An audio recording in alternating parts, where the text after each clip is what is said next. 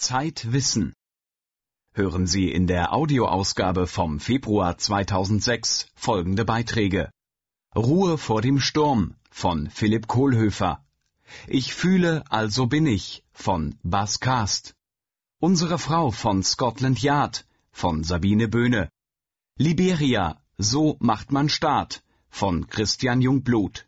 Und Abrahams Ablage, Käse unter Druck. Ruhe vor dem Sturm.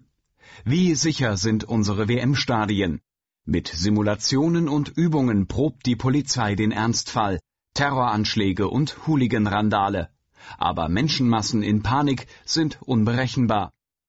Ein Text von Philipp Kohlhöfer. An einem Novembertag, an dem die Farbe des Himmels so unentschieden zwischen dunkel und hellblau schwankt, wie die des Meeres zwischen Tief- und Flachwasser und ein russisches Hochdruckgebiet Berlin fest im Griff hat, verstecken Terroristen im Olympiastadion hinter den Blöcken J und K eine Bombe.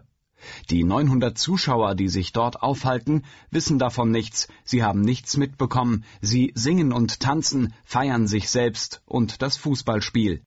Die Einsatzleitung der Polizei bekommt einen Tipp. Sie weiß, wo der Sprengsatz versteckt ist. Die Ladung liegt genau an den Ausgängen. Das Stadion soll evakuiert werden, aber die Zugänge sind versperrt. Es muss unkonventionell gehen, durch den Innenraum des Stadions. Los, los! Die Polizei geht in die Blöcke, sickert geräuschlos wie Wasser von oben, von der Tribüne ein, nach J und K. Jeder hat seine Aufgabe, die Organisation funktioniert. Polizisten sammeln sich auch auf der blauen Tatanbahn, die den Fußballplatz umschließt und von festgefrorenem Schnee bedeckt ist, der die Sonne reflektiert und sich hell leuchtend um das Grün des Rasens legt. Noch mehr Polizei steht im Innenraum des Stadions, zusammen mit Feuerwehr, Sanitätsdienst, FIFA-Offiziellen, technischem Hilfswerk und Ordnern. Alle sehen gebannt in die Blöcke, und fast jeder ist beeindruckt von der guten Stimmung dort, die Zuschauer wissen noch nichts von der Gefahr. Berlins Innensenator Erhard Körting steht versteckt zwischen den Polizisten im Innenraum und lächelt das Lächeln eines Vaters, der weiß, dass seine Kinder sich besonders viel Mühe geben. Als die Polizisten die Zuschauer eingekreist haben, schlägt die Stimmung um. Pfui, buh, Bullen raus, schreien die Zuschauer, und das Lächeln des Innensenators wird verschmitzter.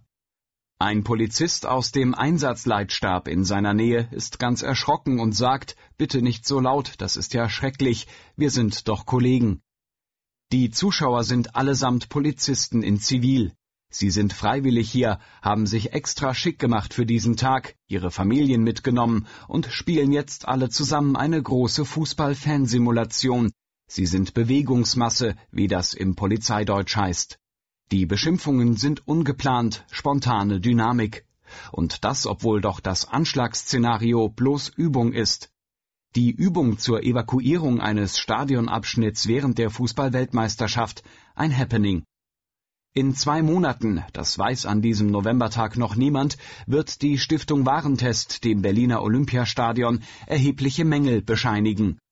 Der sogenannte Reportergraben, eine fast drei Meter tiefe Bahn, die das Feld von den Zuschauerrängen trennt, könne für flüchtende Menschen zur tödlichen Hürde werden.